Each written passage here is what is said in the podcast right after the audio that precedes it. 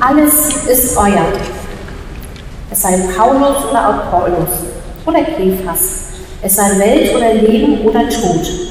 Es sei Gegenwärtiges oder Zukünftiges. Alles ist euer. Ihr aber seid Christi. Christus aber ist Gottes. So schreibt der Apostel Paulus vor 2000 Jahren. Alles ist euer. Das klingt gut, oder? Das klingt nach großer Freiheit. Alles ist euer. Zum Beispiel der Mittwochnachmittag ist jetzt wieder euer. Oder ab nächsten Schuljahr dürft ihr den WPU freiwillig anders wählen. Alles ist euer. Auch die Geschenke, die sich wahrscheinlich bei dem einen oder anderen tun werden, alles euer. Nee, nee, nee, nee, nein. Alles ist euer, kann man auch weiterfassen. Nein. Die Welt liegt euch zu Füßen. Alles ist euer. Ihr könnt wählen, was ihr wollt. Ihr könnt es werden, ihr seid jung. Ihr könnt euch einen Partner, eine Partnerin wählen. Alles ist euer. Hm. Könnte man jetzt denken.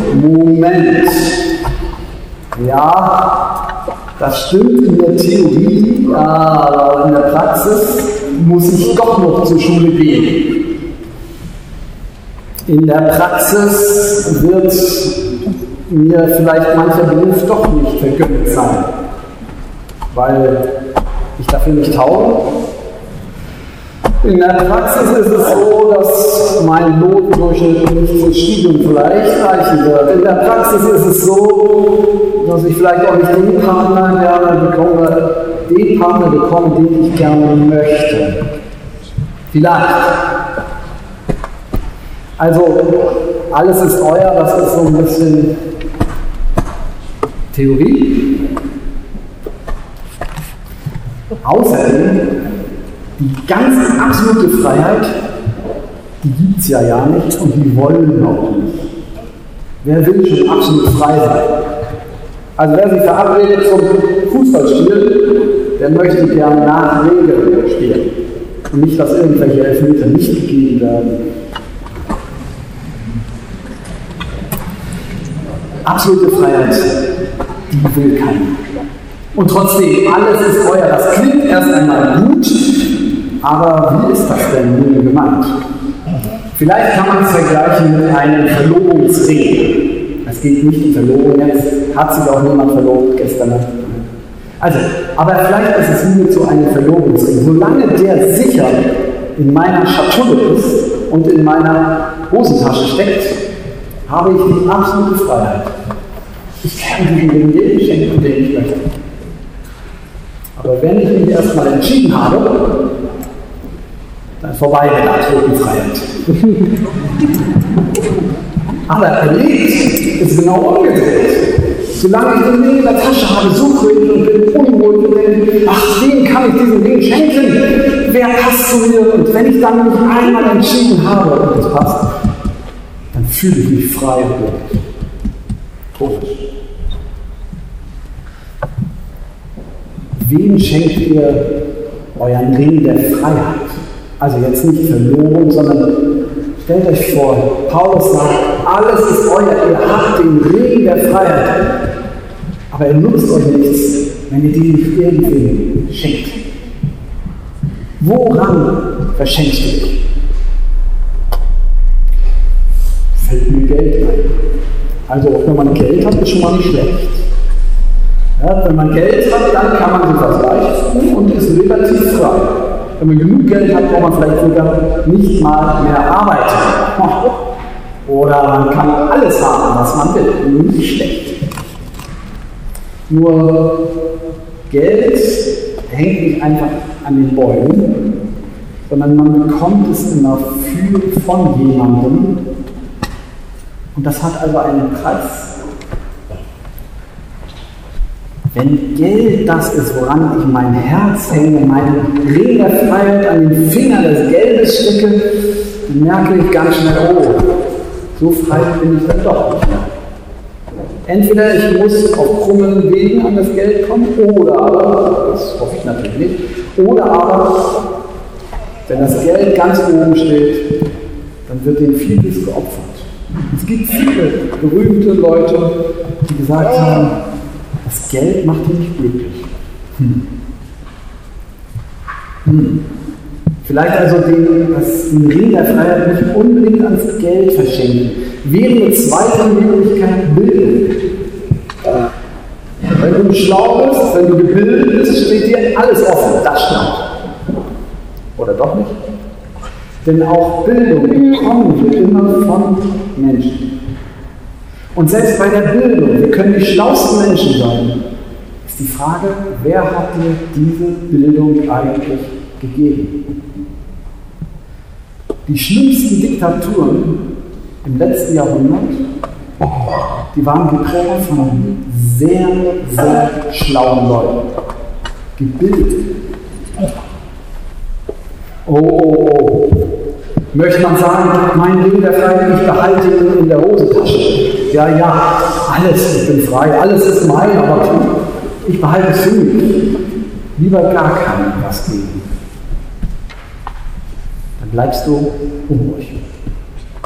Aber wem schenkst du dich? Das ist die Frage von Konfirmation. Sich festmachen. Wem verschenkst du dein Herz? Ein riskantes Spiel. Und der Apostel schreibt, alles ist euer, Leute. Es ist wirklich alles euer. Hört auf, euch nur irgendwelchen Scheingrößen hinzugeben. Damals in der Stadt Korinth war es so, da hieß der eine, hieß Paulus, das war er selbst. Und manche haben gesagt, ich bin Paulus-Fan. Und die anderen haben gesagt, nein, da gab es einen, der hieß Apollos. Nein, ich stehe für Apollos.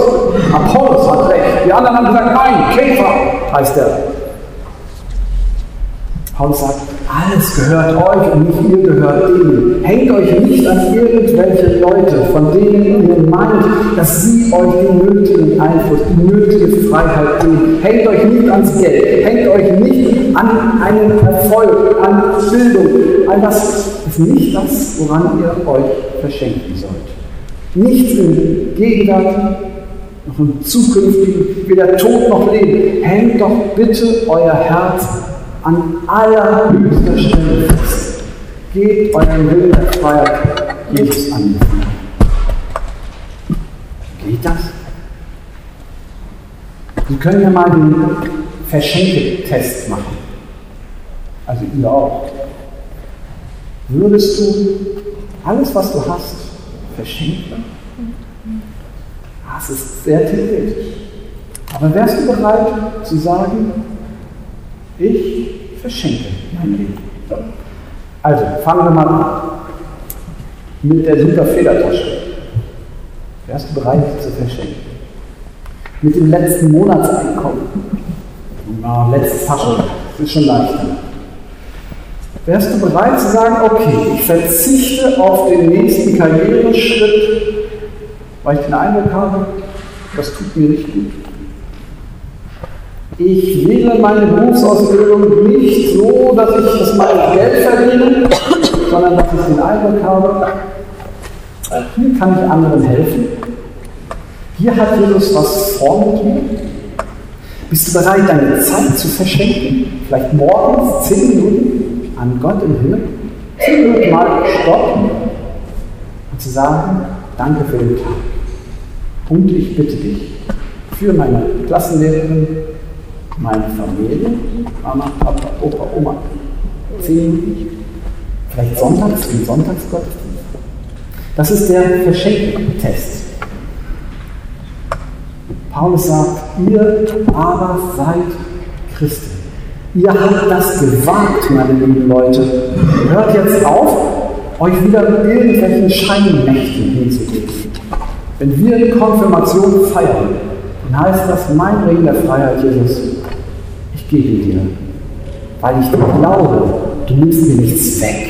Du willst mich nicht beschneiden, sondern wenn du mit mir gehst, dann habe ich wirklich Freiheit und bin nicht abhängig von Schein. Alles ist euer.